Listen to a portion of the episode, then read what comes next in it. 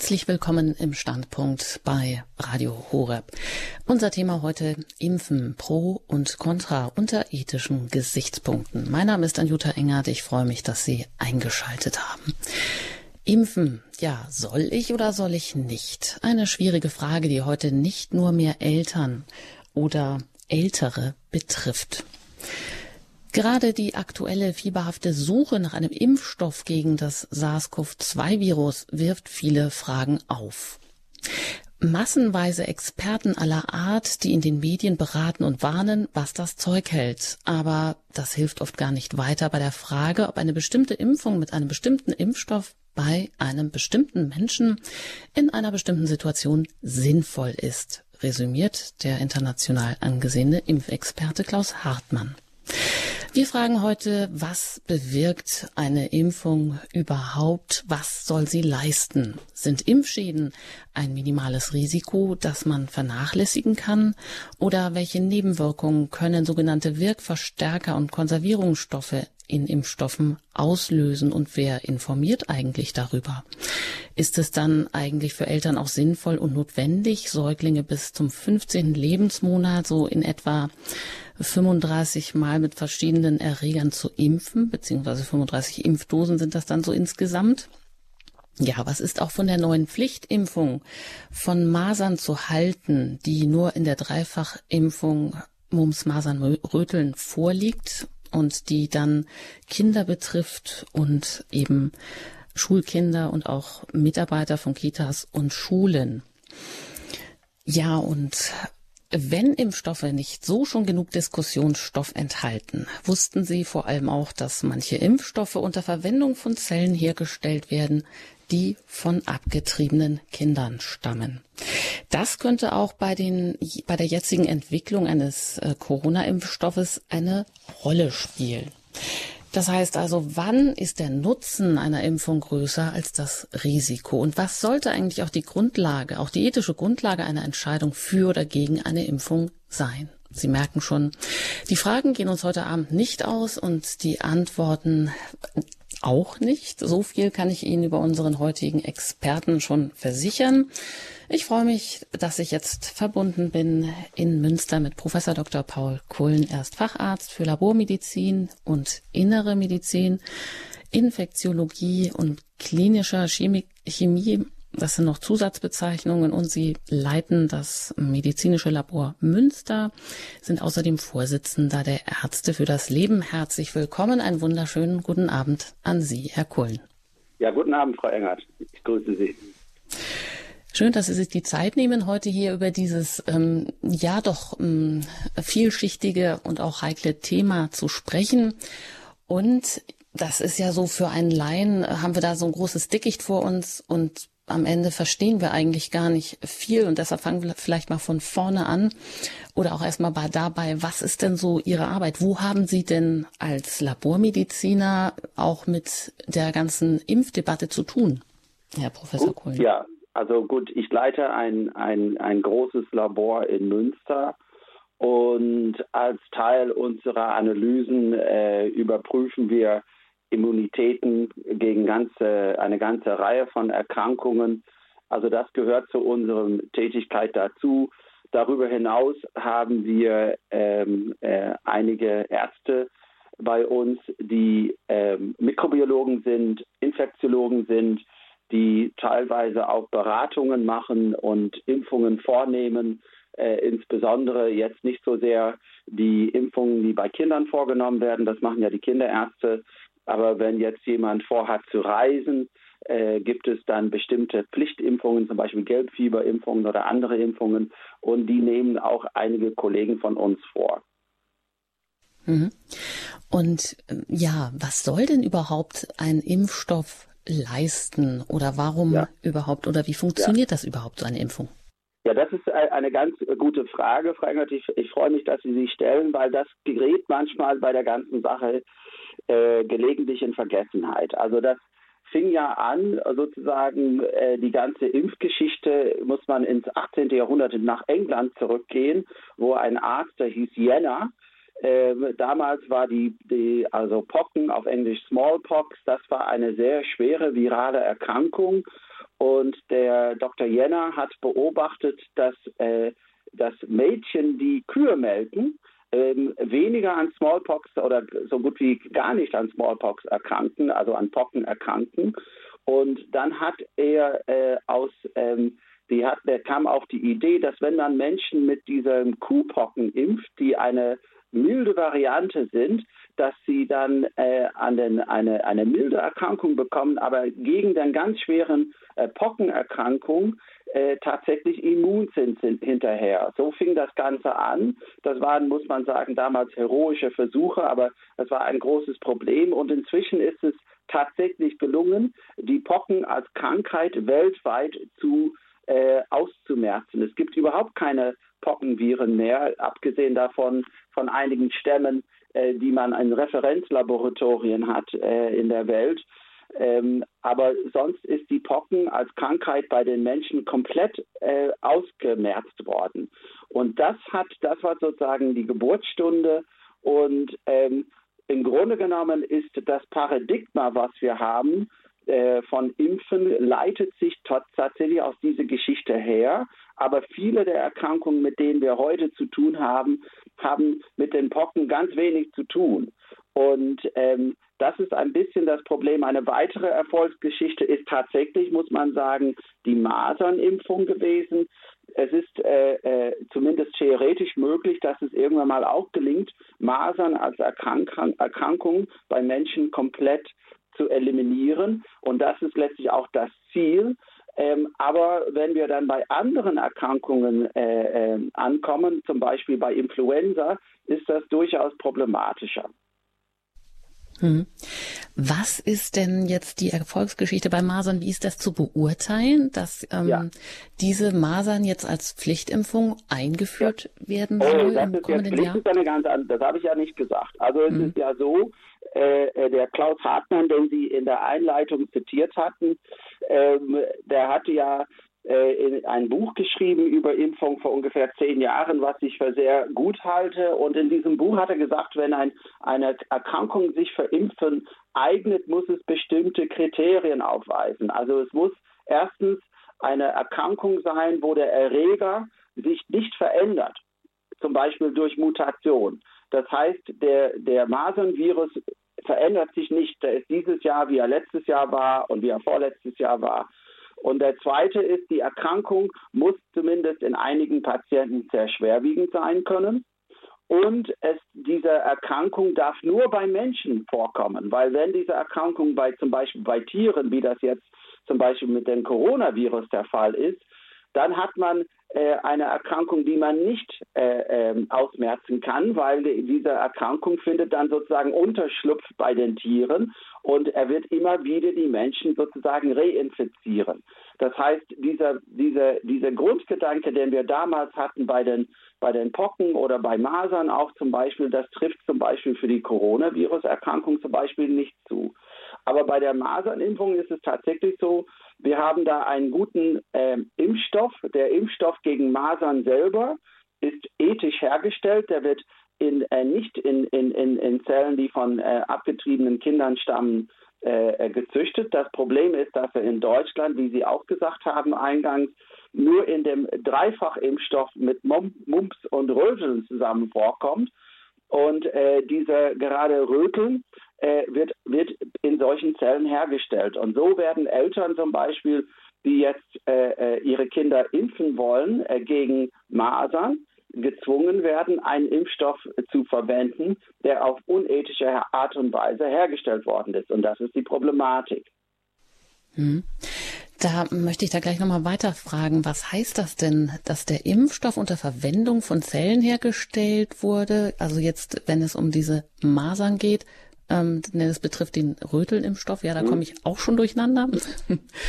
ähm, von abgetriebenen, ja. also die Zellen, die von abgetriebenen Kindern stammen. Jetzt heißt das ja, ja dass zum einen da schon 40 ja. Jahre zurückliegt, aber das muss ja dann direkt auch geplant gewesen sein, oder? Das geht nicht so zufällig. Naja, es ist ja so, dass, dass ähm, ähm, äh, wenn Kinder, äh, also diese Zellen, ähm, je, je, je, je früher wir sind in unserer Entwicklung, desto vermehrungsfreudiger sind unsere Zellen. Und je älter wir sind, desto weniger vermehrungsfreudig. Insgesamt, das ist jetzt eine sehr breite Aussage, aber in der Summe stimmt das. Das heißt, wenn jetzt das äh, ein, also ein ganz junger Mensch, der noch so jung ist, dass er noch nicht geboren wurde, oh, die Zellen, die dann gewonnen werden, zum Beispiel aus der Niere, die lassen sich dann in Zellkultur, also das heißt im Labor, lassen sie sich vermehren und man kann aus, aus dann einigen wenigen Zellen, ganze Zelllinien nennt man das, äh, wo, wo man unzählige Zellen daraus ziehen kann. Und man hat dann in den 50er Jahren damals diese Zellen gewonnen und verschiedene MK9 zum Beispiel ist eine, sie haben teilweise seltsame Namen, aber die sind dann, diese Linien sind dann äh, äh gezüchtet worden und teilweise dann hat man die noch, die sind noch eingefroren und die sind so zahlreich gewesen und so vermehrungsfreudig, dass man sie heute immer noch verwenden können. Man darf aber nicht vergessen, dass jetzt, wenn andere äh, Impfstoffe entwickelt werden und eine der Corona-Impfstoffe, der in der Entwicklung ist und der jetzt auch weit fortgeschritten ist, wird auch mit Zellen abge, äh, von, äh, gezüchtet, die von Kindern stammen, die abgetrieben worden. Also das heißt, es geht weiter. Nicht zwar nicht bei den Röteln, soweit wir da Kenntnisse haben, sind das tatsächlich nach wie vor die alten Zelllinien. Aber ob das bei neuen Impfstoffen der Fall ist, das wissen wir nicht. Und ähm, die die, äh, die zwei, es ist, es ist ja nicht mal nötig. Es gibt Möglichkeiten an solchen Zellen zum Beispiel. Es gibt teilweise Fruchtwasseruntersuchungen, die indiziert sind aus medizinischen Gründen und daraus kann man auch Zellen gewinnen. Das heißt, es gibt Alternativen, äh, die man verwenden konnte, aber man verwendet sie nicht, weil man die Protokolle, wie man sie nennt, bereits ein gestellt hat und man möchte, das sind, das sind ähm, Herstellungsprozesse, die man gut versteht und man möchte natürlich nicht davon abweichen. Das ist ja der Hintergrund. Mhm. Aber trotzdem stellt sich die Frage, warum gibt es denn Firmen, die sich darauf, auf diese, auf die Herstellung von solchen ähm, humanen fetalen Zelllinien, also von also menschlichen Zelllinien von abgetriebenen Kindern äh, spezialisiert haben, das ja wahrscheinlich weiter tun. Ja. Das heißt, es muss ja da ähm, also auf bestimmte Abtreibungsärzte zugegangen ja. werden, damit sie an das Material so herankommen, dass dieses ja. Material, sage ich jetzt mal, auch so genutzt werden kann. Wenn es doch aber die Alternative der ja. adulten Stammzellen gibt, also wer steht denn da eigentlich in der Verantwortung auch von der fair von der ethischen Seite hier. Ich ja. meine, wir haben ja hier in Deutschland auch ein Embryonenschutzgesetz ja. und ein Stammzellgesetz. Greift das da denn nicht? Ja. Das ist tatsächlich so, Frau Jengert, das ist eine sehr berechtigte Frage. Äh, wer jetzt das verfolgt hat, wird wissen, dass es in Amerika äh, äh, große Prozesse gibt. Es gibt einen Mann, der heißt David Daleiden, der hat dann ähm, ähm, in invest, invest, investigativen journalistischer Art, also mit versteckter Kamera, hat er äh, festgehalten, wie bei Planned Parenthood, also Planet Parenthood, das ist dieselbe Organisation, zu der auch Pro Familie in Deutschland gehört, wo äh, äh, die Körperteile von, von abgetriebenen Kindern regelrecht an Firmen verkauft worden. Es gab sowas wie einen Katalog, wo man bestellen konnte mit Preis, Preislisten sogar. Und das hat er dann äh, festgehalten in, in, in, versteckten Videoaufnahmen. Und ähm, dann gab gibt es äh, verschiedene Prozesse, die teilweise noch laufen wo äh, äh, äh, verrückterweise Herr Daleden äh, verurteilt worden ist, weil er äh, Datenschutznormen, glaube ich, waren das, äh, verletzt haben soll. Und aber man weiß, dass das weitergeht, dass also durchaus ähm, Körperteile von abgetriebenen Kindern für die Forschung oder auch für die Industrie auch in anderen Bereichen verwendet werden. Das ist natürlich ein Skandal. Äh, es ist natürlich ein Zeichen, es zeigt, wie, wie wenig Respekt man hat für, für, vor, vor, das, äh, für, äh, ja, vor menschliches Leben. Und äh, das geht halt weiter. Und das hat im Prinzip mit dieser Kultur zu tun, dass man, dass man äh, einfach Menschen äh, verwendet, um, um letztlich wirtschaftliche Zwecke oder andere Zwecke äh, zu verfolgen. Damit es, hängt es zusammen. Und Sie haben ge gefragt mit der, mit der, mit der Impfstoffindustrie, ähm, die haben die Zelllinien, äh, und die sagen, gut, wir haben die Protokolle, wir, wir, wir brauchen, der Impfstoff ist an sich eine Sache, den man vertreten kann. Und wenn wir diese Zellen nicht mehr verwenden, wissen wir nicht, ob wir einen Impfstoff in der Qualität herstellen können. Das könnte man diskutieren, aber das ist dann, dann muss man die Frage stellen, wenn man neue Impfstoffe herstellt, zum Beispiel mit Corona, wo es 100, über 170 äh, äh, Kandidaten gibt, die im Moment im Rennen sind. Ähm, warum ist es dann nötig, gerade jetzt für diese neuen Impfstoffe auf diese, diese Art, also diese Zelllinien zurückzugreifen? Da gibt es durchaus andere Alternativen. Das sagt Professor Dr. Paul Kullen. Mit ihm bin ich hier live in der Sendung verbunden aus Münster. Er ist Facharzt für Labormedizin und innere Medizin, Geschäftsführer des medizinischen Labors in Münster, außerdem Vorsitzender der Ärzte für das Leben. Und nach der Musik geht es gleich hier weiter im Standpunkt mit der Frage Impfen pro und contra unter ethischen Gesichtspunkten. Und an dieser Stelle darf ich auch Sie schon einladen, hier bei uns in der Diskussion auch teilzunehmen. Ja, wo ist äh, Sie fragen sich sicher auch, ähm, wie verhalte ich mich dazu? Was, äh, wie kann ich jetzt was, was kann ich dagegen unternehmen als Eltern, wenn ich jetzt über schon, überhaupt schon weiß, dass bei manchen Impfstoffen eben mh, abgetriebene Föten zur Herstellung verwendet werden. Welche Impfstoffe das noch sind, das wollen wir auch noch gleich klären.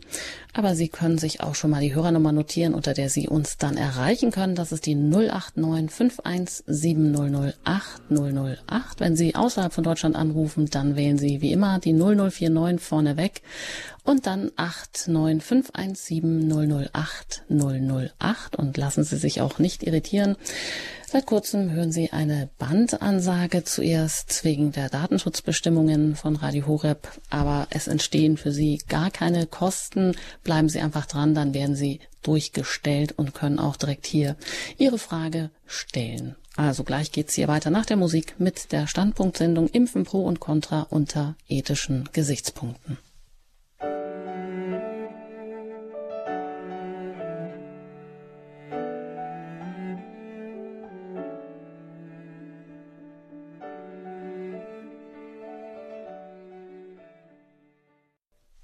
Sie haben eingeschaltet bei Radio Horeb im Standpunkt Impfen pro und contra unter ethischen Gesichtspunkten. Das ist das Thema heute. Mein Name ist Anjuta Engert und ich bin im Gespräch mit Professor Dr. Paul Kullen, Facharzt für Labormedizin und Innere Medizin, Geschäftsleiter des medizinischen Labors in Münster. Außerdem sind Sie Vorsitzender der Ärzte für das Leben.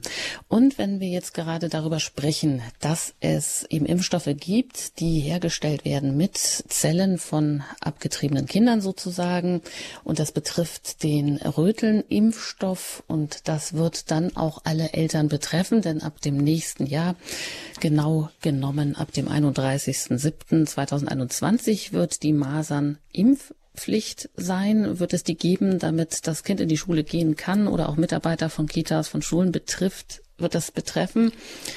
Und da dieser Impfstoff, wie Sie gesagt haben, nur in dieser Dreifachimpfung Mumps, Masern, Rütteln vorliegt, ja, da haben wir das Problem also handfest in der Tasche sozusagen.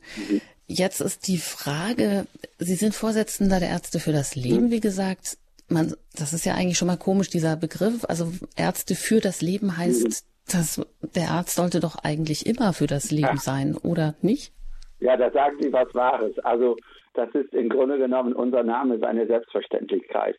Aber äh, es ist schlimm genug, dass, man, dass es das geben muss. Das würde ich schon so sehen, ja. Das heißt, Leben zu erhalten ist ja eigentlich die erste Pflicht des Arztes, ohne Rücksicht auf andere ja, Interessen, sage ich mal. Naja, ich würde sagen, zunächst mal soll der Arzt versuchen zu heilen.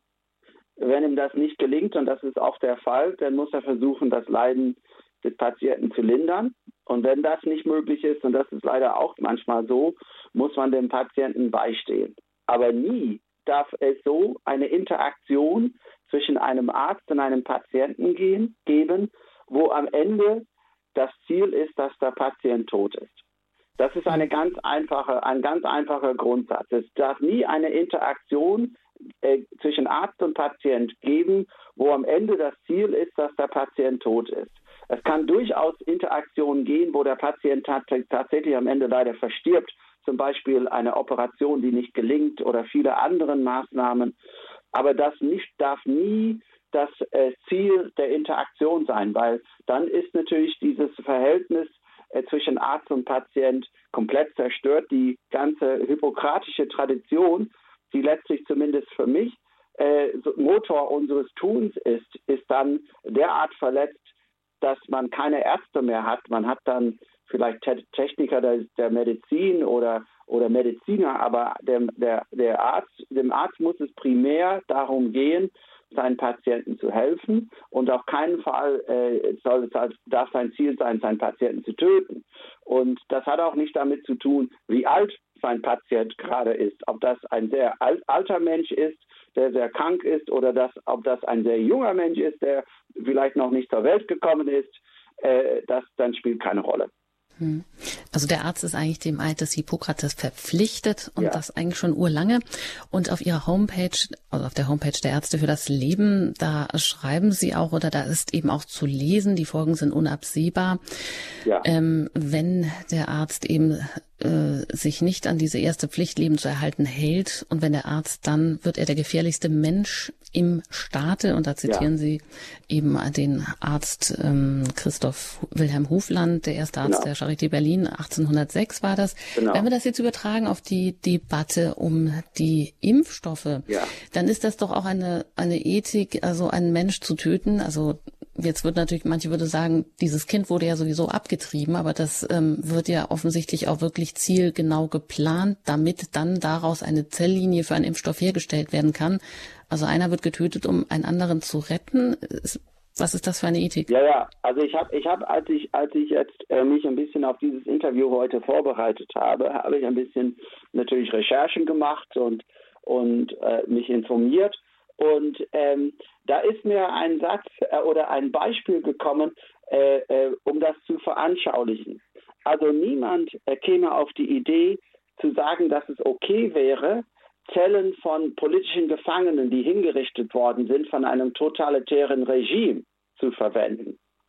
Also es ist ja so, es gibt heute noch totalitäre Regime in der Welt und da gibt es tatsächlich Organhandel, dass, dass Menschen, die dann äh, von diesen Regimen äh, getötet werden, dass ihre Organe verkauft werden. Das gilt international als Skandal, zu Recht. Und hier machen wir genau dasselbe. Und hier soll es kein Skandal sein. Also das heißt, es ist natürlich, es, wenn ein, ein Mensch verwendet wird, und also sein Leben wird, wird, wird beendet und dann, äh, er wird dann verwendet für andere Zwecke. Auch wenn es darum geht, jetzt im Organhandel ein Leben zu retten, ja, okay, aber niemand käme auf die Idee, das für gut zu heißen, dass politische Gefangenen getötet werden, um Organe herzugeben für andere Menschen. Und hier haben wir exakt mit der, mit der analogen Situation zu tun, bei Kindern, die noch nicht geboren sind. Ja, soweit. Und jetzt hat uns auch ein erster Hörer schon erreicht. Ich darf jetzt hier begrüßen Herrn Hoffmann aus Riedstadt. Einen schönen guten Abend. Ja, guten Abend. Ich möchte mich zunächst vielmals bedanken äh, für die Sendung jetzt über das Impfen. Also das interessiert mich schon äh, sehr. Und ähm, ich wollte dazu äh, beitragen, dass ich also erfahren habe, dass letztes Jahr in den USA hat ein amerikanischer Rechtsanwalt Robert Kennedy Jr. Äh, gegen die Gesundheitsbehörde einen Prozess gewonnen. Und zwar ging es um die Aufsichtspflicht der Pharmaindustrie äh, gegenüber den Impfstoffen. Und mhm. zwar ist ja seit 1989, zuvor hat man sich also der Mensch nur drei, vier Impfungen bekommen, aber seit 1989 Geburtsdatum 172 mhm. Impfungen für Kinder und Jugendliche bis mhm. zum 18. Lebensjahr wo mhm. also ganz, äh, ganz große Gewinne auch bei der Pharmaindustrie, 50 Milliarden Dollar pro Jahr und dann kommen noch die Nebenwirkungen auch von der Impfung äh, dazu, wo, wo dann noch einmal äh, die Pharmaindustrie 500 äh, Milliarden Dollar pro Jahr Umsatz macht. Äh, und, und die äh, Aufsichtsbehörde hat es also unterlassen, die Wirkung der Impfstoffe zu untersuchen und auch auf die Nebenwirkungen einzugehen. Und die Statistik in der USA seit 1989 äh, zeigt also ganz eklatant, auffällig, wie bestimmte Krankheiten im Immunsystem, Autismus, äh, Diabetes und andere Krankheiten äh, da also plötzlich äh, in die Höhe schnellen und in den Beipackzetteln von den Impfstoffen, also kann man das dann auch noch nachlesen, diese Krankheiten.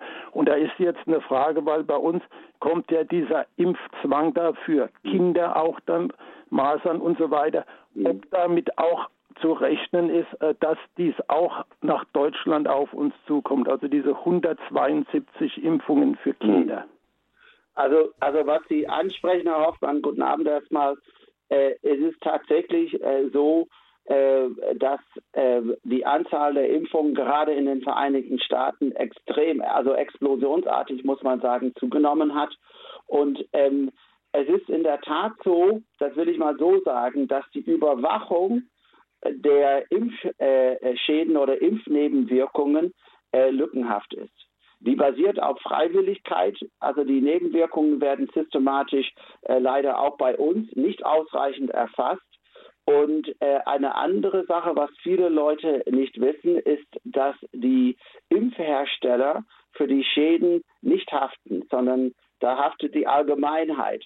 Und da ist mit Sicherheit äh, äh, ähm, ohne dass ich jetzt auf die einzelnen Punkte, die Sie angesprochen haben, Herr Hoffmann, eingehen möchte, äh, ist mit Sicherheit, wäre es äh, an der Zeit, dass wir einen besseren Überwachungsmechanismus haben und dass wir versuchen, äh, tatsächlich die Nebenwirkungen, die in der Diskussion sind, auf, auf eine wirklich wissenschaftliche Grundlage zu untersuchen, ob es die Nebenwirkungen tatsächlich gibt und wie häufig sie sind und ob sie mit den Impfstoffen oder mit den Impfnebenstoffen zu tun haben. Das ist ein großer Defizit. Und um die zweite äh, Hälfte Ihrer Frage, das ist tatsächlich so, dass wir haben jetzt, wir haben keinen Impfzwang äh, für die Masernimpfung. Das heißt, wenn Sie jetzt entscheiden, Ihr Kind nicht zu impfen, wird nicht die Polizei kommen mit dem Amtsarzt und Ihr Kind sozusagen äh, äh, so per Gewalt impfen. Das ist nicht der Fall. Aber Sie können das Kind, wenn es nicht geimpft wird, nicht einschulen. Und äh, wenn dann äh, nicht geimpft wird und das Kind nicht eingeschult werden kann, deswegen, dann können die Eltern eine Strafe behalten, äh, bekommen. Da gibt es erstmal eine Strafe, glaube ich, im Gesetz ist im, äh, bis 2000 äh, im Infektionsschutzgesetz ist das geregelt 2.500 Euro als, äh, äh, als Bußgeld vorgesehen. Aber die Behörden können auch ein Zwangsgeld erlassen bis zu 100 Euro pro Tag für jeden Tag, wo das Kind nicht eingeschult werden kann. Und natürlich, können sich leicht ausrechnen, 100 Euro pro Tag über ein ganzes Jahr gerechnet oder über viele Jahre, wenn sie es durchhalten wollen, äh, was für Summen dann, Summen dann auf einen zukommen. Und das eigentliche Problem ist, dass es nicht möglich ist, einen ethischen Masernimpfstoff als Einzelimpfstoff zu importieren, obwohl es solche ethische Masern-Einzelimpfstoffe gibt, zum Beispiel in Japan. Und äh, mir sind Fälle bekannt, wo tatsächlich eine Familie nach Japan, ein, ein, Vater hat seine ganze Familie nach Japan gebracht, damit dort die Impfung mit dem Einzelimpfstoff vorgenommen werden kann. Aber das ist natürlich gar kein Zustand und das kann man nicht für die Allgemeinheit äh, empfehlen. Wer, wer kann das sich schon erstmal leisten, überhaupt finanziell? Aber das ist die Problematik. Und wir haben jetzt mit dem, äh, mit dem Masernimpfpflicht, heißt das, nicht im Zwang, äh, haben wir äh, einen Dammbruch aus meiner Sicht. Und äh, es ist auch so, dass vorgesehen war, eine Pflichtimpfung gleichermaßen für Corona. Das ist inzwischen zurückgenommen worden. Und ich glaube, dass Impfung und juristische Zwangsmaßnahmen, dass das, äh, die, das passt nicht so richtig zusammen. Ja, vielen Dank, Herr Hoffmann. Ähm, ist damit Ihre Frage einigermaßen geklärt? Ja, ja, vielen Dank. Also da bin ich ganz froh, dann, dass gerade auch, dass der Arzt auch für das Leben, auch für die Gesundheit, gell, also dass er da die Position äh, gut kennt, gell, ja, und auch Alles. verteidigt, ja. Dankeschön und ich werde einen Teil Ihrer Frage auch gleich nochmal aufgreifen. Vielen Dank auf Wiederhören ähm, nämlich die Frage doch nochmal nach den sogenannten Impfstoffwirkverstärkern, die mhm. Adjuvantien, wie die heißen, und auch die Konservierungsstoffe. Mhm. Da heißt es ja auch, dass das unter Umständen ein sogenanntes Asia-Syndrom auslösen kann, ja. was auch der Herr Hoffmann angesprochen hat, und ja. dass eben Zusatzstoffe zur Haltbarmachung einfach toxisch, also giftige Stoffe sind wie Aluminiumhydroxid oder quecksilberhaltiges Thiomersal. Was ist dran? Sind die immer jeweils in ja. allen Impfstoffen enthalten? Nein, also das, das, hängt, das hängt tatsächlich, und das, das, Sie haben das auch eingangs gesagt, Sie haben Klaus Hartmann zitiert, der sagte, das kommt sehr auf den Einzelfall an oder auf den Einzelimpfstoff. Da, das ist natürlich ein, eine, eine Wissenschaft für sich. Äh, da muss man genau gucken auf die, auf die, auf die Inhaltsliste, gucken, was drinne steht. Aber im Grunde genommen muss man sagen, es gibt drei mögliche Komponenten in einem Impfstoff. Der erste, die erste Komponente ist das, wogegen, wo man, äh, was man eigentlich impfen möchte. Also zum Beispiel Teile eines Virus oder Teile eines Bakteriums oder das komplette Virus. Äh, das ist die eine Sache. Es gibt auch aber neuartige Viren, DNA-Viren und RNA-Viren. Ich hoffe, wir später, kommen später darauf zu sprechen. Aber gehen wir davon aus, bisher waren das ein Teil des Organismus oder Teil des Bakteriums oder des Virus, das Komponente 1 das eigentlich, wogegen man hofft, dass der Mensch ein, eine, äh, eine, ein Schutz ent sich entwickelt. Und manchmal, weil diese Dosis so gering ist, äh, äh, gibt man einen Wirkverstärker dazu. Das ist so eine Substanz, Sie haben es gesagt, Aluminiumhydroxid, äh, aluminiumhaltige Präparate und die führen dazu, das sind so wie eine Irritation. Dadurch wird die, das Immunsystem in Alarmbereitschaft gesetzt und man hofft, dass dann, wenn dieser, dieser Bakterium oder was, wo, wo, womit man dann impft, vorhanden ist, dass man eine starke Immunreaktion dagegen hat. Das sind die Adjuvantien, nennt man das. Adjuvantien ist Latein und heißt Hilfsstoff.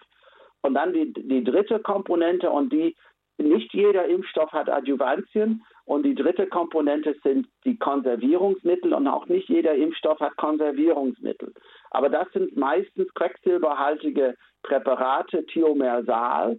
Und äh, die haben die Funktion, dass wenn man einen Impfstoff in einer Ampulle hat, die für mehrere Personen benutzt wird, dass es keine, nicht zu einer Verunreinigung des Impfstoffes, also des Rechts, wenn jemand impft und dann eine zweite Person impft, dass es dann zwischendurch nicht zu einer, zu einer Verunreinigung kommt.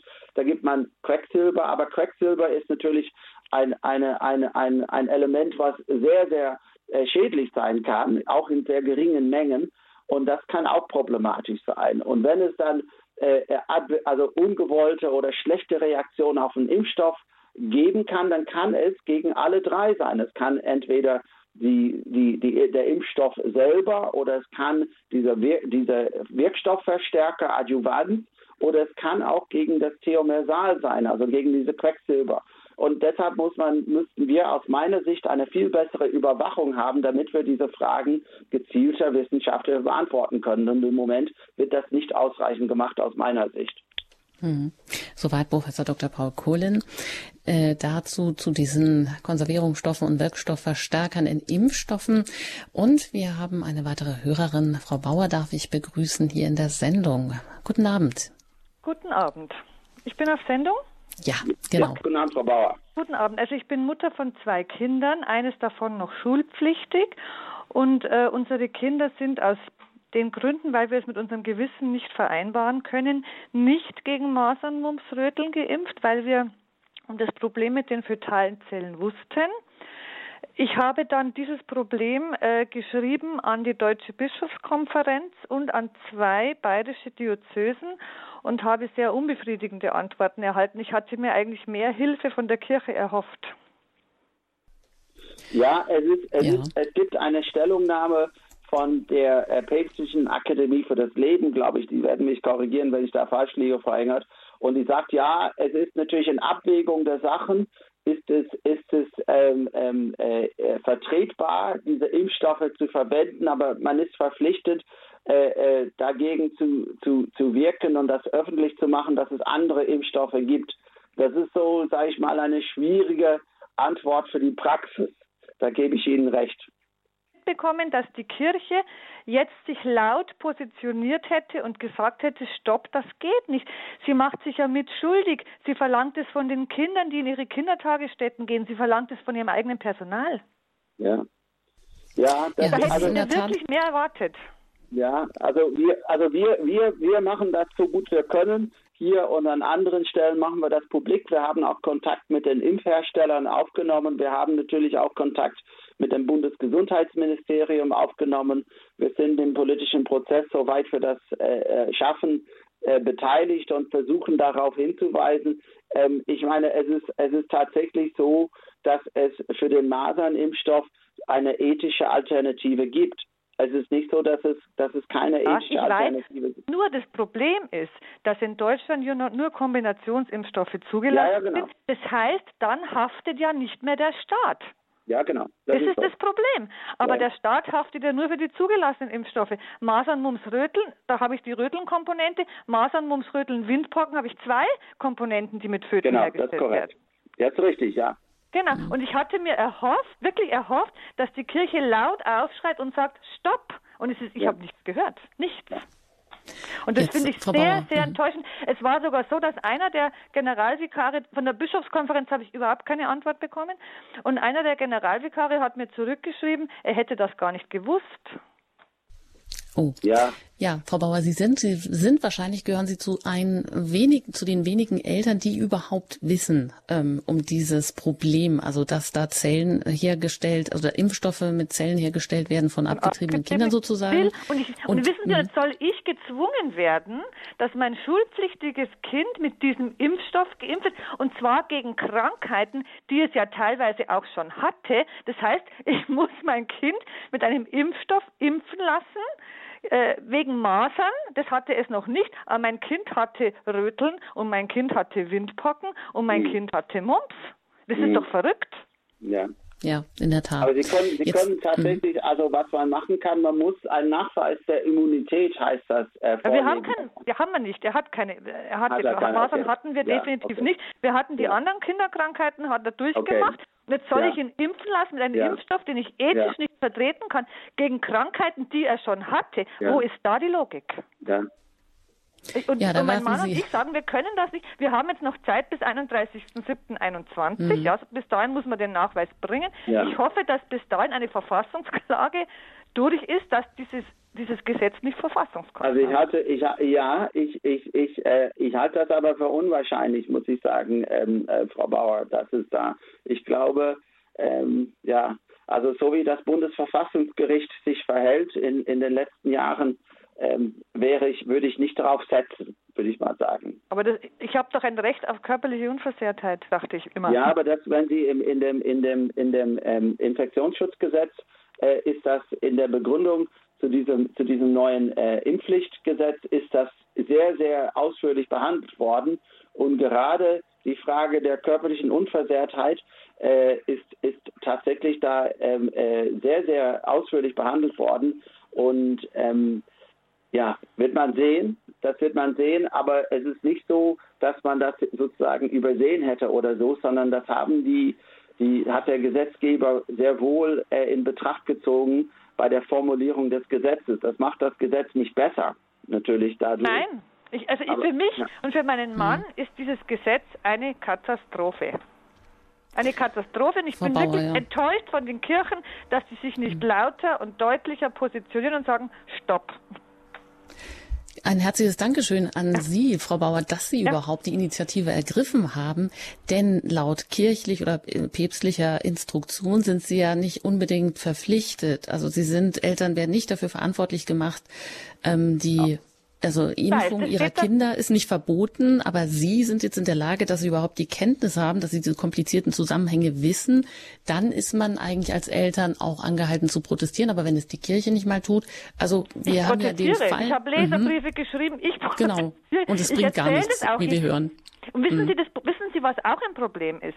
Viele Ärzte wissen das gar nicht. Ich habe das meinem Arzt erzählt. Er wurde kreidebleich und hat gesagt, sagen Sie mir, dass das nicht Das wahr ist- Also da haben, Sie ein, ja, da haben Sie einen ganz wichtigen Punkt angesprochen, äh, ähm, äh, Frau Bauer.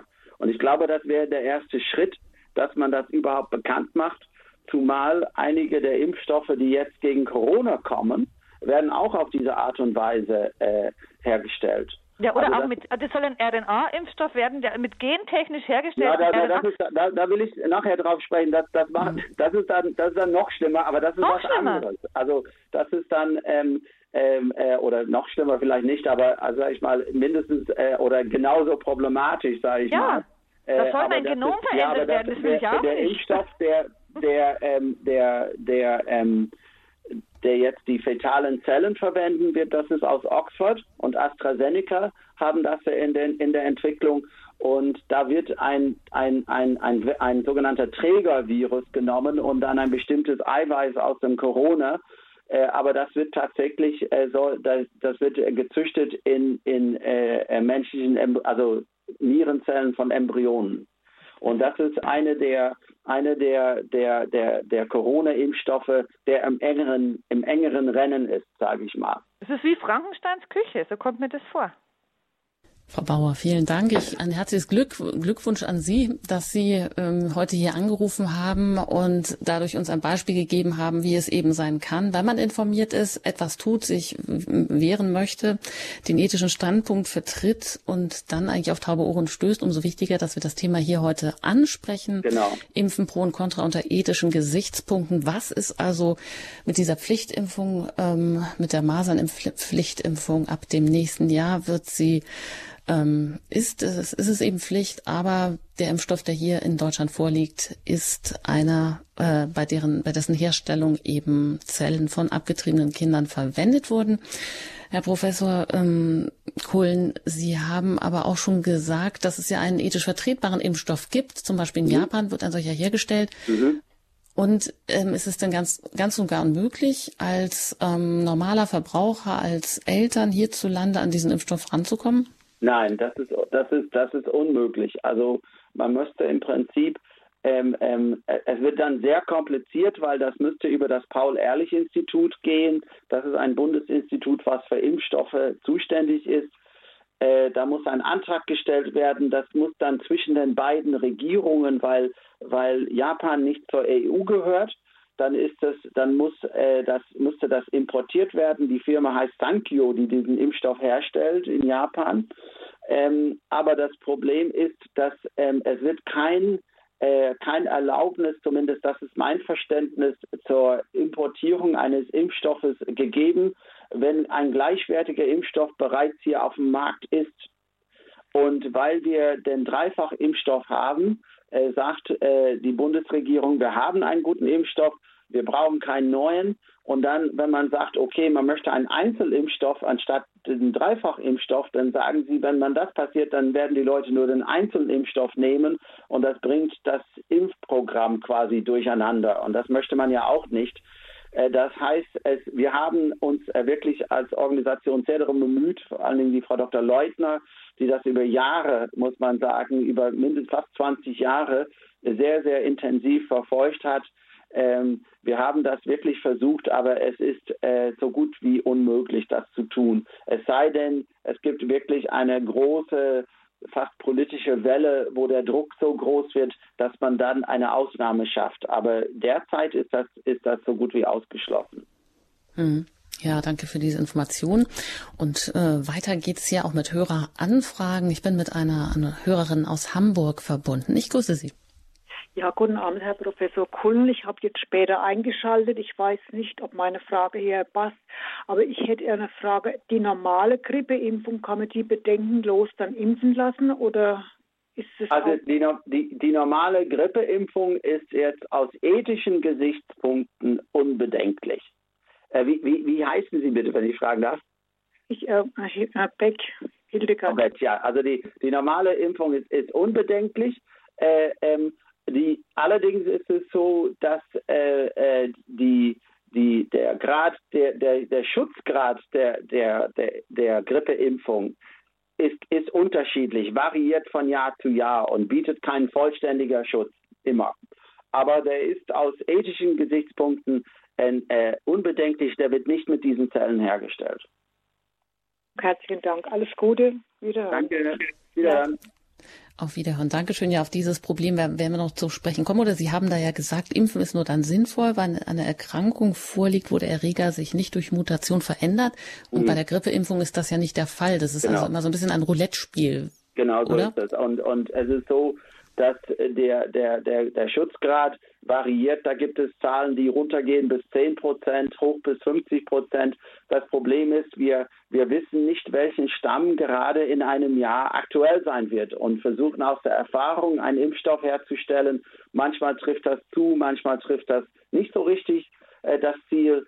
Und äh, bei, bei, bei dem äh, Coronavirus ist, ist das äh, noch, äh, äh, noch stärker das Problem, weil die, dieser, der Coronavirus ist, ist mindestens so mutations-, also veränderungsfreudig wie, der, wie, der, wie der, das Grippevirus. Ja. Mhm. Das heißt ja. also die Frage nach der Wirksamkeit dieses Impfstoffes, der da erst in der Herstellung ja. überhaupt ist und sowieso umstritten ist, darauf werden wir noch zu sprechen kommen. Ja. Ja, das wirft dann gleich viele Probleme auf. Ja. Eine genau. Hörerin aus dem Rheinland ähm, hat sich gemeldet, die ich hier in der Sendung begrüßen darf. Guten Abend.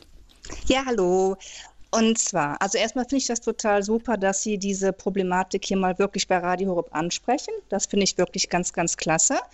Ähm, ich habe jetzt mal eine Frage und zwar ähm, mit dieser ähm, Impfpflicht, wenn die Kinder auch in die Schule kommen.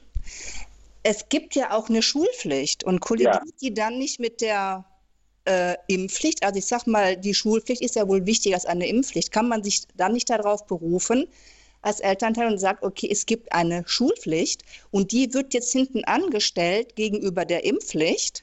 Und mhm. würde auch ganz gerne die Frau Bauer, die eben so emotional gesprochen hat, wirklich unterstützen und ihr sagen, dass sie echt weitermachen soll, auch wenn das nichts bringt. Aber ich finde, je mehr Widerstand da aufkommt, desto eher kommen die Leute auch ans Nachdenken. Und ich denke, dass jetzt auch ganz, ganz viele zuhören.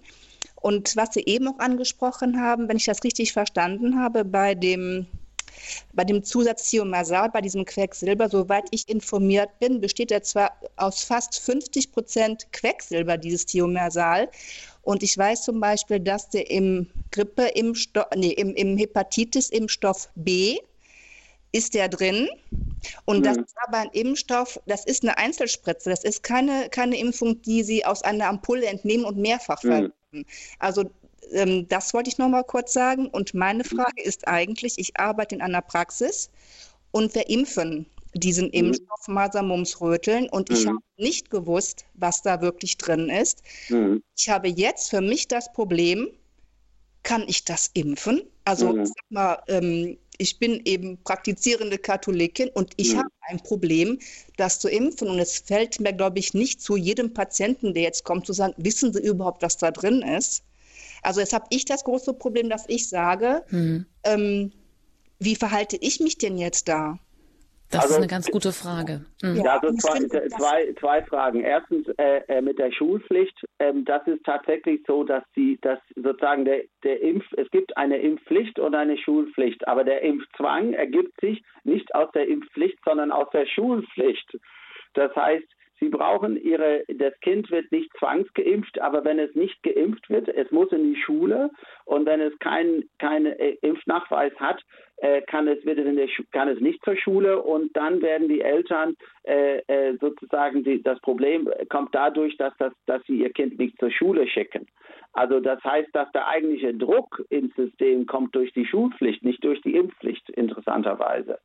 Die zweite Sache ist, äh, mit, ich verstehe, äh, was Sie sagen mit dem Impfen, mit dem Dreifachimpfstoff.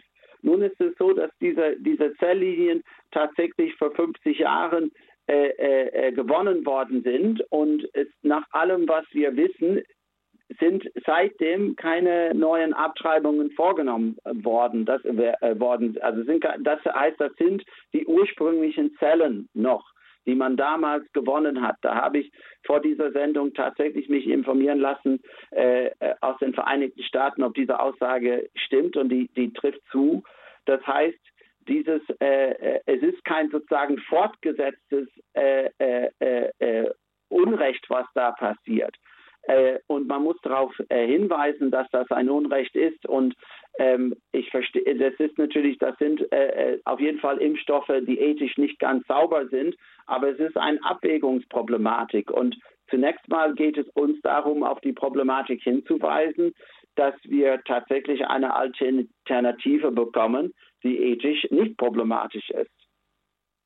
Hm. Zwischenfrage, welche Impfstoffe betrifft das genau, die sozusagen aus Zelllinien, aus menschlichen Zelllinien ähm, abgetriebener Föten hergestellt wurden, die vor 50 Jahren hergestellt wurden? Also ja, welche Hepatitis A, mhm. Röteln und Windpocken.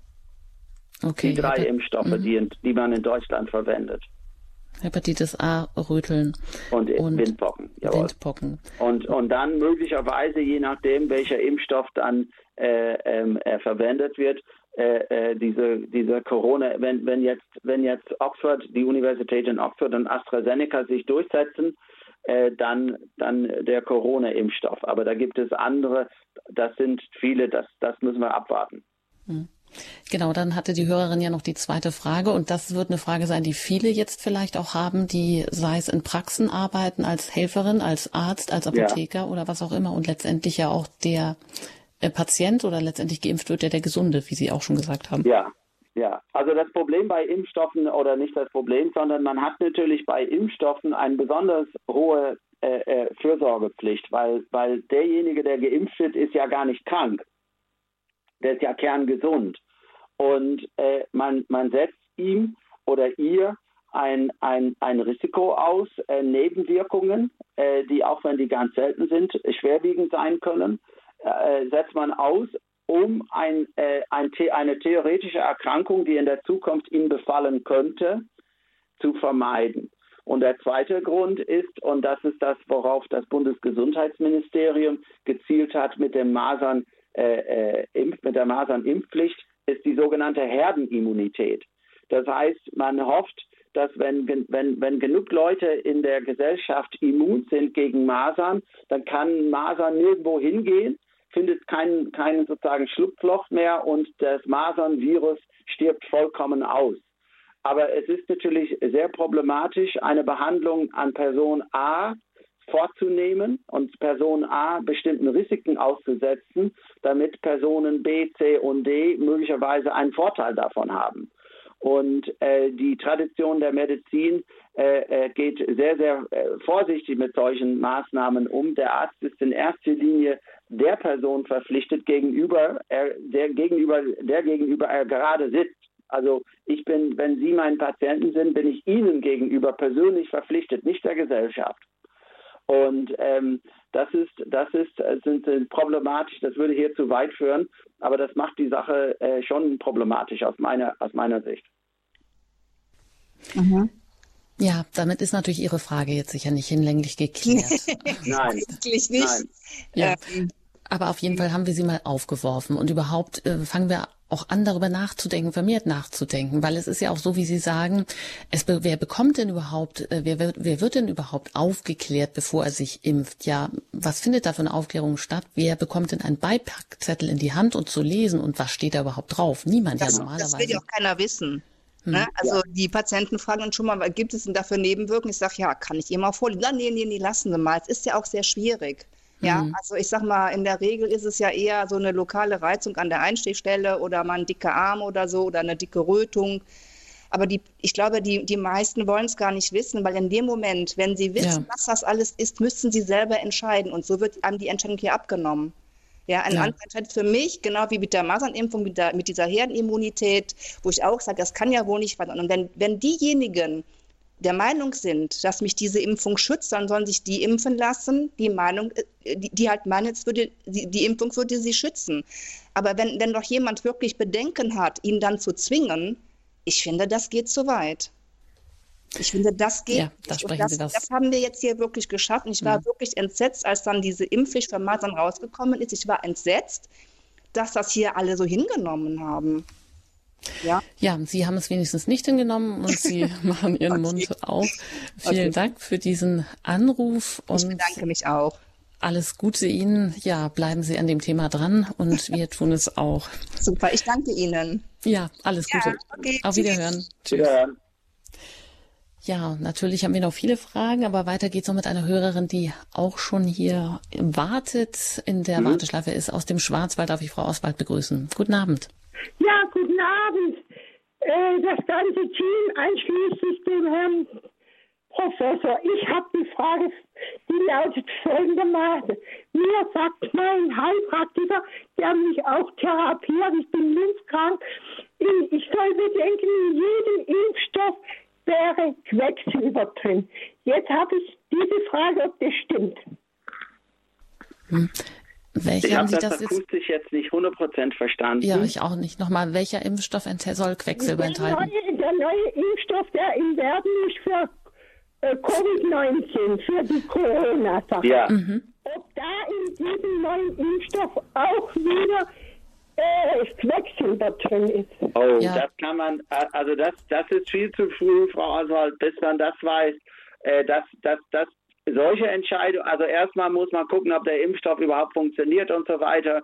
Und dann ganz, ganz äh, äh, ziemlich spät in der, im Herstellungsprozess werden solche Entscheidungen getroffen. Da kann man im Moment überhaupt keine Aussage zutreffen. Aber vielen Dank, Frau Oswald, dass Sie die Frage gestellt haben.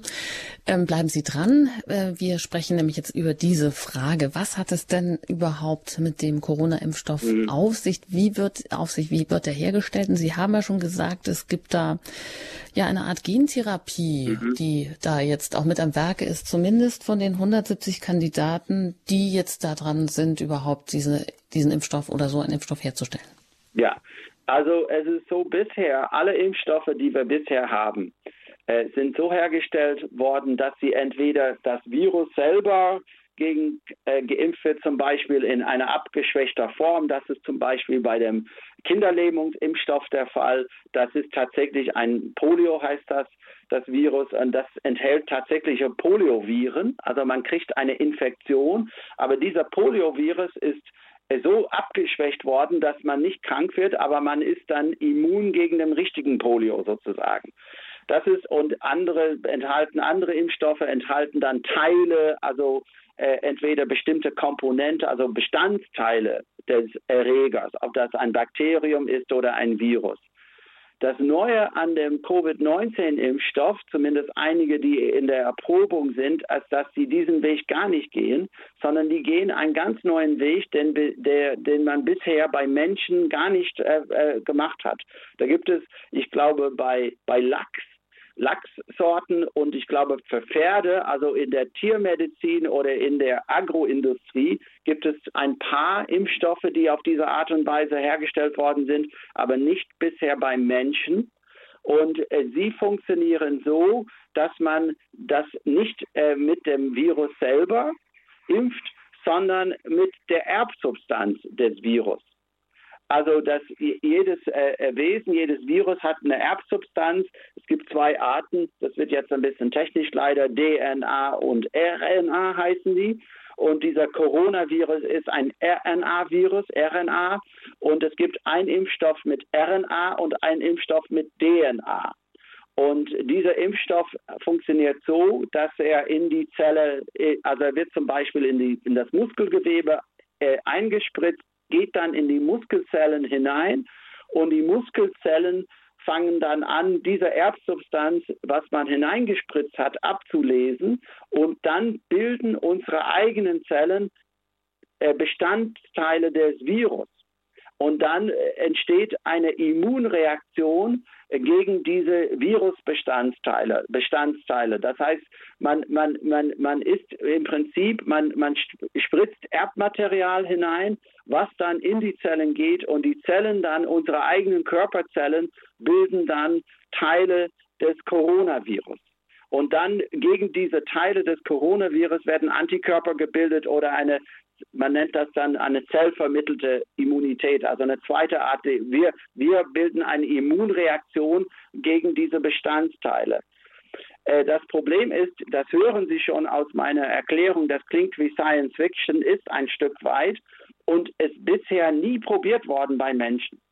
Und ähm, das hat man, äh, das gibt es seit ungefähr 20 Jahren in der Erprobung. Der Vorteil aus Sicht des Herstellers ist, dass, dass dieser Herstellungsprozess sich, äh, äh, man spart in der, in der Impfstoffentwicklung Jahre, also vielleicht eins bis zwei Jahre. Aber Sie müssen wissen, normalerweise braucht man, um einen Impfstoff zu entwickeln, ungefähr acht Jahre sechs bis zehn Jahre, aber in der, im Schnitt so ungefähr acht Jahre. Und man möchte jetzt diesen Prozess, der normalerweise acht Jahre braucht, in Wochen bis Monaten äh, vollziehen. Und das ist natürlich, da ist das Risiko, äh, dass man einen Impfstoff dann entwickelt, der äh, äh, vielleicht, äh, auch wenn er wirksam ist, das ist ein, ein zweites Problem, äh, dass er dann möglicherweise mit Nebenwirkungen behaftet ist, ähm, äh, ist natürlich die Chance ist gegeben. Und man hat, ähm, als die Schweinegrippe-Epidemie aufkam, die ja gar keine war, aber das, man hatte Angst, dass es dazu kommen konnte, das ist ungefähr vor, ich glaube, acht bis zehn Jahre gewesen, hat man auch einen Impfstoff, sage ich mal, mit der heißen Nadel gestrickt. Und da ist es tatsächlich auch bei einigen Kindern, die das, diesen Impfstoff bekommen haben, zu einer schweren neurologischen Störung, das nennt sich Narkolepsie, gekommen.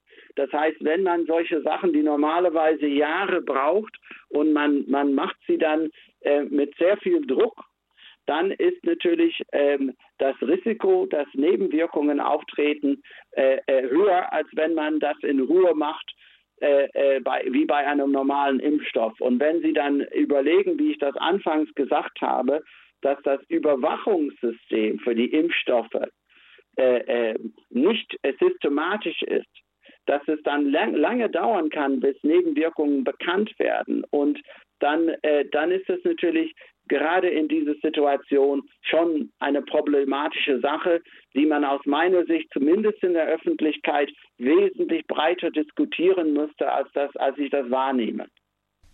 Verstehe ich das dann richtig, dass das dann auch eine Manipulation an der Erbsubstanz ist, also auch an der menschlichen Erbsubstanz? Ja, also, zu, also es ist so, da gibt es, da sind die Meinungen geteilt, wenn man in die Forschungsliteratur hineingeht, und das, da, das habe ich dann ein bisschen versucht zu machen, äh, dann sieht man, dass ähm, das, das ist natürlich äh, äh, das, das ein großes Problem, wenn es dann tatsächlich dazu käme, dass dieser Virus-Erbsubstanz sich in unsere Erbsubstanz hineinbauen würde.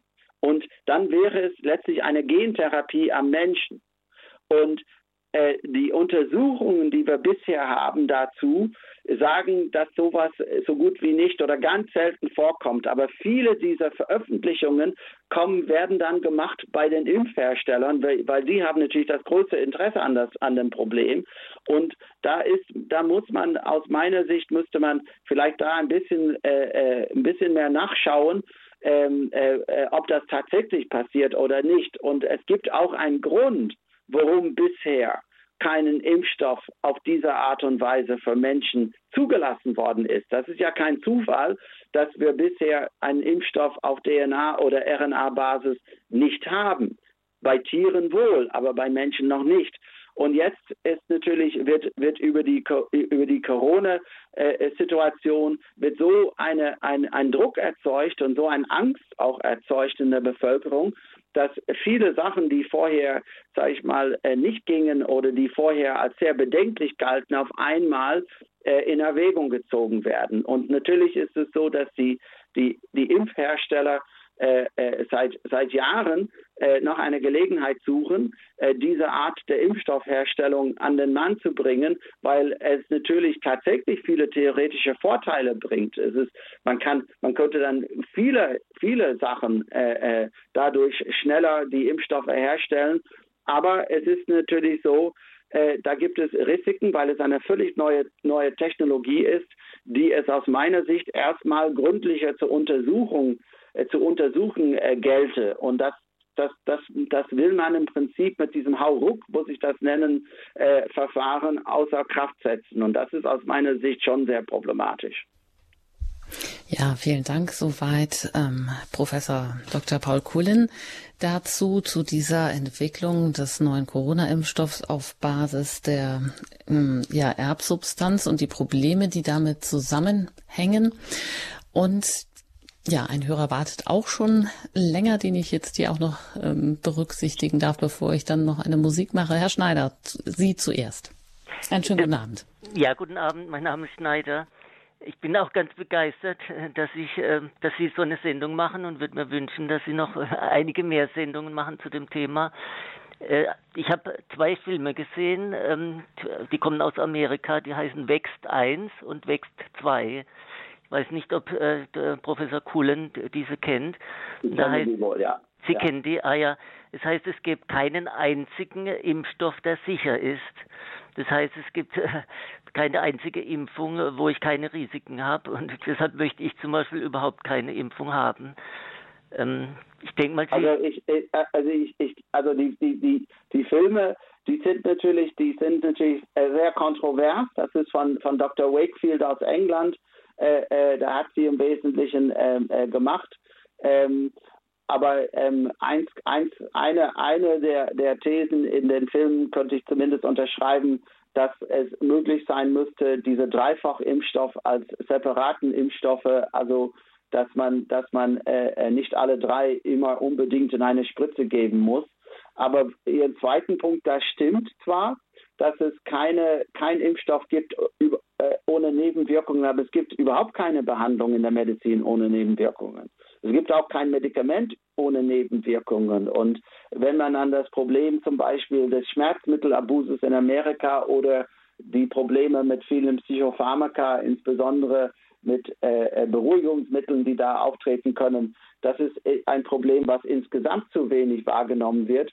Dass wenn wir, oder, oder Antibiotikaresistenz ist ein anderes Problem, dass alle Medikamente, die wir benutzen, äh, haben sozusagen äh, zwei Gesichter, ein gutes Gesicht und ein schlechtes Gesicht. Und das ist immer ein Abwägen äh, in der medizinischen Praxis zwischen Nutzen und Kosten.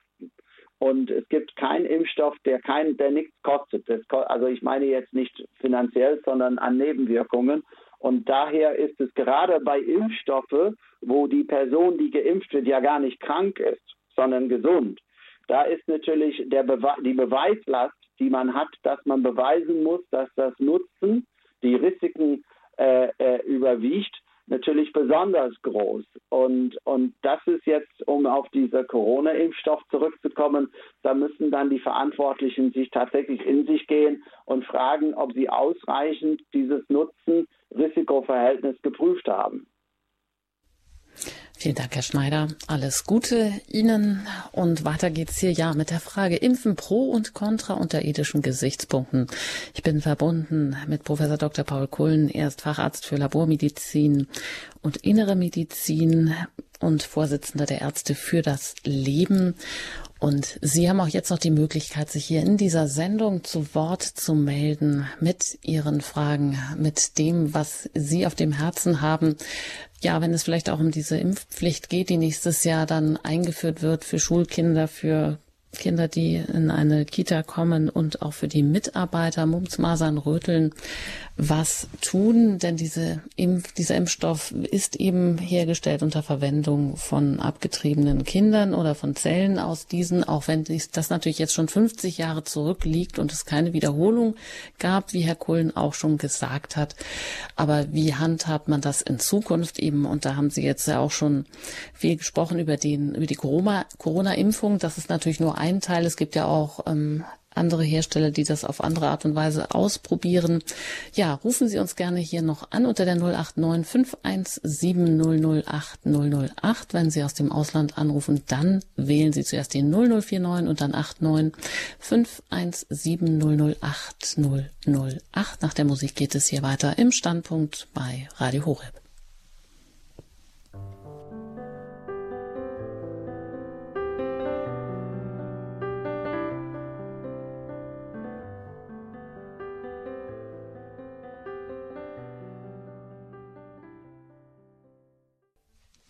Sie haben eingeschaltet im Standpunkt bei Radio Horeb. Heute mit dem Thema Impfen pro und contra unter ethischen Gesichtspunkten. Mein Name ist Anjuta Engert. Ich bin im Gespräch mit Professor Dr. Paul Kullen. Er ist Facharzt für Labormedizin und Innere Medizin, Vorsitzender der Ärzte für das Leben. Ja, und weiter geht's auch hier mit Höreranfragen und da bin ich gleich mit einer Hörerin aus Ohlsbach um die Ecke hier praktisch verbunden. Ich grüße Sie. Ja, grüß Gott, Düring. Jetzt sage ich doch meinen Namen. Also ich ähm, rufe wegen der HPV-Impfung ab und habe da zwei Fragen. Erstens wird die HPV-Impfung auch aus ähm, Föten hergestellt und zweitens mache ich mich nicht, also ich, ich impfe nicht gegen HPV, obwohl ich Frauenärztin bin, ähm, mache ich mich nicht auch mitschuldig ähm, zur Unterstützung der Promiskuität, wenn ich ähm, da also diese Impfung durchführe. Ja, gebe das weiter. Also HPV muss man dann vielleicht noch erklären. HPV ist humanes Papillomavirus. Das ist ein, ein, ein Virus, was äh, die, die, Gebärmutter äh, befällt und äh, was eine große Rolle spielt bei der, bei der Entwicklung des, des Gebärmutterhalskrebses. Und da gibt es dann äh, zwei Impfstoffe auf dem Markt äh, gegen, gegen, es gibt ja verschiedene Untersorten äh, dieses, dieses Virus. Und es gibt zwei Sorten, 16 und 18 nennt man die, die, äh, die als Hochrisikosorten äh, gelten. Und äh, da gibt es Impfstoffe dagegen. Ähm, ob sie jetzt 100 Prozent wirksam sind, weil äh, man geht davon aus, dass sie vielleicht 70 Prozent äh, der, der, der Krebsfälle verhindern, aber nicht 100 Prozent. Und ähm, die Frage, die Frau Döring äh, aufgeworfen hat, äh, ist durchaus äh, berechtigt, weil es ist in der Tat so, man darf nicht denken, ich habe mir jetzt geimpft, äh, da kann mir, da kann nichts mehr passieren. Ich kann ja, äh, weil, weil dieser, dieser Virus wird im, äh, im, beim Geschlechtsverkehr übertragen. Und äh, es ist durchaus natürlich so, dass es eine ganze Reihe von, von, von anderen Erkrankungen, die übertragen werden können, nicht nur HPV. Die HPV-Diskussion ist eine ganz separate Diskussion. Da bin ich kein so richtiger Experte für. Ähm, äh, ich wusste zum Beispiel nicht, dass auch dieser Impfstoff mit fetalen Zellen hergestellt wird. Das musste ich dann überprüfen. Der Punkt, den die, die Frau Döring gemacht hat, ist gerechtfertigt, mit Sicherheit. Hm, da vielleicht auch noch die Frage, eine Frau betrifft das ja eigentlich nicht, sondern die Impfung ist dann nur eine, eine Schutzmaßnahme äh, vor dem, vor einem Mann sozusagen, also eigentlich ja nur bei wechselnden Partnern und ein Mann kann das ja eigentlich auch verhindern, sagen wir jetzt mal in einer festen Beziehung, weil er eine, eine, sprechende, eine sprechende Hygiene auch im Intimbereich ähm, betreibt, oder nicht? Das ist richtig. Also man kann natürlich, wenn, wenn das ist, ähm, das ist auch so, dass das Risiko, mit dem HPV-Virus infiziert zu sein, mit der Anzahl der, der, der sexuellen Partner zunimmt. Äh, deshalb wird auch äh, äh bewogen, auch äh, Jungs gegen HPV zu impfen, damit, damit die Übertragung nicht stattfinden kann. Aber sozusagen die, die, die Logik, die dahinter ist, dass ähm, wir behandeln ein Problem, was eigentlich nur bei wechselnden Geschlechtspartnern aufkommen kann. Ja, das ist richtig. Gut, vielen Dank. Dann Frau Düring aus Ulsbach, alles Gute Ihnen. Und weiter geht's zu Frau Dirres, mit der ich jetzt verbunden bin. Guten Abend. Guten Abend. Guten Abend. Ich wollte nur sagen, äh, ich habe mich, äh, also wie viele Jahre, überhaupt noch nie geimpft gegen Grippe, ja? Nie war ich krank geworden. Und unser Mann, jedes, jedes, jedes Jahr, ja, und es wurde sich impfen gegen Grippe und trotzdem bekommt er Grippe. Mhm. Ja, kann passieren. Ja, also das heißt, das hatten Sie ja eigentlich jetzt schon angesprochen, dass das immer ähm, eine, nur eine Vermutung ist. Also man tut den Stamm rein, von dem man meint, dass er dieses Jahr wirksam oder eben genau. viele Ansteckungen verursachen wird. Das genau. kann aber eben dann auch falsch sein. Genau. Sie versuchen auf ein also bewegliches Ziel zu schießen, das ist natürlich schwer zu treffen, immer im, in der Mitte. Das ist einfach das Problem. Bei Coronavirus, um das jetzt aufzugreifen, haben wir noch ein weiteres Problem. Ich hatte ja gesagt, ähm, es soll eine schwerwiegende Erkrankung sein. Es soll eine Erkrankung sein, wo der Erreger sich nicht verändert. Und es sollte auch eine Erkrankung sein, der kein, kein Unterschlupf findet bei Tieren. Das ist zumindest bei Influenza der Fall. Die Influenza-Viren befallen nur Menschen aber der, die, der Coronavirus, das, wir, wir, wir, es wird ja vermutet, dass dieser Ausbruch in, äh, in, in China aus, aus, aus äh, Flughunden, also aus Fledermäuser kam. Aber wir wissen, dass es Coronaviren gibt bei, bei anderen, bei Schweinen, bei vielen Tieren sogar. Hm, das heißt, das macht das dann auch eigentlich ähm, ja hinfällig, weil, weil es dann immer wieder Veränderungen gibt, dieses naja, Virus. Naja, nein, das Problem ist ein anderes. Das Problem ist, es kann nicht gelingen, so wie bei Masern, das gelingen das aus, könnte ja. zum Beispiel, diese Erkrankung komplett auszumerzen, weil er, er, er findet immer Unterschlupf bei, das Virus findet immer Unterschlupf bei den Tieren, auch bei ja. Tieren. Ja, Entschuldigung, genau, jetzt habe ich Sie falsch Ja, verstanden. Beziehungsweise ja, das ja. eine Problem ist die Mutation, also dass sich das Virus Genau. verändert. Das andere, dass es Genau. sozusagen einen anderen Wirt sich aussucht und ähm, Genau. dort Unterschlupf äh, findet, wie Genau. Sie sagen, eben bei Tieren. Mhm. Ja, genau. Gut, weiter geht's noch nach Bonn und da bin ich mit Frau Konrad jetzt verbunden. Guten Abend. Ja, guten Abend. Danke für die Sendung. Ich möchte vorweg schicken, ich hatte äh, eigentlich die äh, üblichen Impfungen nur in der Kindheit äh, und habe mir äh, da brauchte habe mir dann ja selbst keine Sorgen gemacht und muss auch äh, äh, sagen, ich verstehe eigentlich auch in etwa die Impfpflicht, damit nicht alles bei den Kindern, damit nicht alle angesteckt werden. Aber wenn ich jetzt höre Aluminium und Quecksilber, dann schreckt mich das schon. Ich habe mir da nie äh, nähere Infos äh, bekommen. Und dann habe ich jetzt nur die Frage mal, äh, ob man schon weiß, wenn es einen Corona-Impfstoff äh, irgendwann gibt. Ähm, jedenfalls, ach so, ja. Also ich habe bis jetzt keine einzige Minute Angst gehabt vor dem Virus Corona und möchte deshalb fragen, ob man schon weiß, ob es irgendwann da, dahingegen eine, eine Pflichtimpfung sein wird. Ja. Ja, Frau Konrad, also äh, es könnte vielleicht kommen, dass ich grundsätzlich gegen das Impfen bin. Das bin ich nicht. Aber man muss auch, wenn man jetzt wenn man Menschen impft, muss man sicher sein, dass das Nutzen die Risiken überwiegt. Das ist sozusagen mein Standpunkt.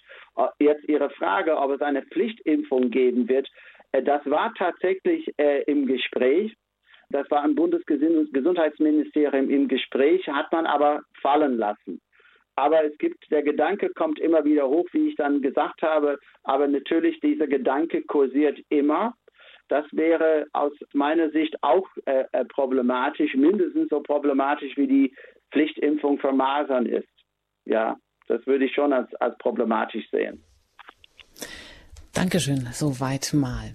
Ja, dann kommen wir doch so langsam auch zum Ende der Sendung. Ähm, Herr Kullen, wie ist das Impfen pro und contra unter ethischen Gesichtspunkten? Was würden Sie jetzt auch bezüglich der Mumps, Masern, Röten, Röteln-Impfung Eltern mit auf den Weg geben, nochmal abschließend, um da auch zu einer guten Entscheidung zu Ja, kommen? ja, also ich glaube, dass in der derzeitigen Situation, wo man wirklich keine Alternative hat und man kann nichts dafür, da ist es äh, sicherlich keine schlechte Entscheidung, die Kindern äh, impfen zu lassen. Es ist aber natürlich ein Ärgernis, dass es diese Pflicht gibt.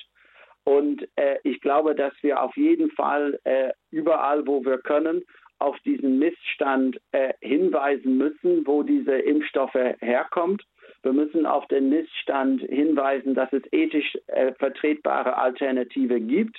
Wenn man schon eine Impfpflicht dann eingeführt hat, dann muss man zumindest für Eltern, äh, die ein Problem damit haben, äh, dass man eine ethisch vertretbare Alternative anbietet. Und das ist eigentlich ein bisschen auch das Problem. Da ist da musste man wirklich daran arbeiten. Man muss aus meiner Sicht auch insgesamt das Bewusstsein, auch seitens der Politik, für das äh, Risiko-Nutzen-Verhältnis schärfen und die Überwachung von Nebenwirkungen bei den Impfstoffen doch verbessern und etwas systematischer machen aus meiner Sicht, damit man wirklich sehen kann, ob, ob diese Nebenwirkungen tatsächlich auftreten, worauf sie zurückzuführen sind. Das müsste man schon machen aus meiner Sicht. Mhm. Abschließend auch noch die Frage, was ist denn, wir haben jetzt schon viel darüber geredet, über die verschiedenen Möglichkeiten einer Corona-Impfung, Mhm. aber wie würden Sie das so insgesamt einschätzen, wann es überhaupt Sinn macht, dass so ein Impfstoff Ja. auf den Markt Ja, kommt? also, also ob es überhaupt äh, äh, zu, einer, zu einem Impfstoff äh, kommt, ist im Moment steht in den Sternen, das muss man sagen. Also ein, ein, ein, ein äh, äh, praktisches Problem, was die Impfstoffhersteller haben im Moment, ist, dass wenn man den Impfstoff erstmal hat, muss man testen, wie wirksam er ist, ob er wirklich schützt. Und das macht man folgendermaßen. Man nimmt eine große Zahl an Menschen, meistens zwischen 5.000 und 10.000 Menschen, und die, äh, die impft man. Die Gro eine Gruppe impft man, sage ich mal, man impft 5000 und hat 5000, die man nicht impft oder 10.000, die man impft und 10.000, die man nicht impft. Und dann beobachtet man in einer gewissen Zeit, in einem Jahr, vielleicht in sechs Monaten, einem Jahr, zwei Jahre, wie viel von diesen Geimpften und Nicht-Geimpften mit der Erkrankung äh, krank geworden sind. Wie viel haben sich tatsächlich in diesem Falle mit Covid-19 infizieren lassen?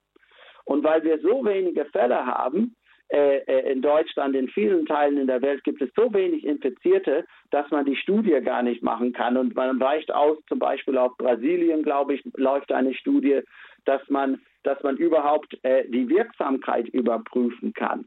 Wir arbeiten teilweise hier mit Methoden, die nie genutzt, nie getestet worden sind. Das heißt, äh, ähm, ob es jetzt tatsächlich äh, ähm, gelingt, einen Impfstoff zu entwickeln, das muss man erstmal abwarten. Auf der anderen Seite ist der politische Druck, einen Impfstoff äh, zu, zu bekommen, extrem hoch. Und man hat auch Pläne, natürlich große, große Teile der Menschheit zu impfen. Das heißt, der Preis für den Gewinner ist sehr hoch. Und daher ist sowohl der wirtschaftliche äh, Druck hoch, der politische Druck ist hoch. Und äh, wir müssen einfach ein bisschen ist es, wir müssen jetzt abwarten. In vielen Teilen der Welt geht die Pandemie zurück, nicht nur in Deutschland, sondern in vielen Ländern. Und es ist ein bisschen ein Hase- und Igel-Spiel jetzt, ob es gelingt, sozusagen auf den Rockzipfel dieser Pandemie genügend äh, äh, Infizierten zu finden, dass man tatsächlich einen Impfstoff bekommt. Das, das wissen wir noch nicht. Das müssen wir abwarten. Ja, ein ganz herzliches Dankeschön an Professor Dr. Paul Kullen, dass Sie heute hier zu Gast waren in der, im Standpunkt heute mit dem Thema Impfen pro und contra unter ethischen Gesichtspunkten. Vielen Dank, dass Sie sich die Zeit genommen haben, dass Sie hier zu diesem nicht einfachen Thema Rede und Antwort gestanden haben. Und alles Gute Ihnen auch weiterhin, auch bei der Verfolgung dieses Themas und ja, auf Wiederhören. Und ja, vielen Dank, Herr Engert. Vielen Dank ja. für, die, für die Gelegenheit. Ja? Ja, danke schön. Ja, wenn Sie mögen, auf Wiederhören, dann können Sie diese Sendung natürlich gern nochmal bei uns auf unserer Homepage nachhören im Podcast-Angebot wird die dann demnächst zur Verfügung stehen und Sie bekommen, können das einfach sich herunterladen, nochmal nachhören. Für weitere Informationen über die Sendung, das bekommen Sie auch immer unter dem Info-Button und den finden Sie im Tagesprogramm oder Sie haben auch die Möglichkeit, den Hörerservice von Radio Horeb zu kontaktieren unter den normalen Bürozeiten. Die Nummer ist die 08328 921 110. Und hier geht es dann gleich weiter mit dem Nachtgebet der Kirche. Bleiben Sie dran. Ich danke Ihnen für Ihre interessanten Fragen, dafür, dass Sie zugehört haben, dass Sie sich rege beteiligt haben und wünsche Ihnen noch einen gesegneten Abend. Ihre Anjuta Engert.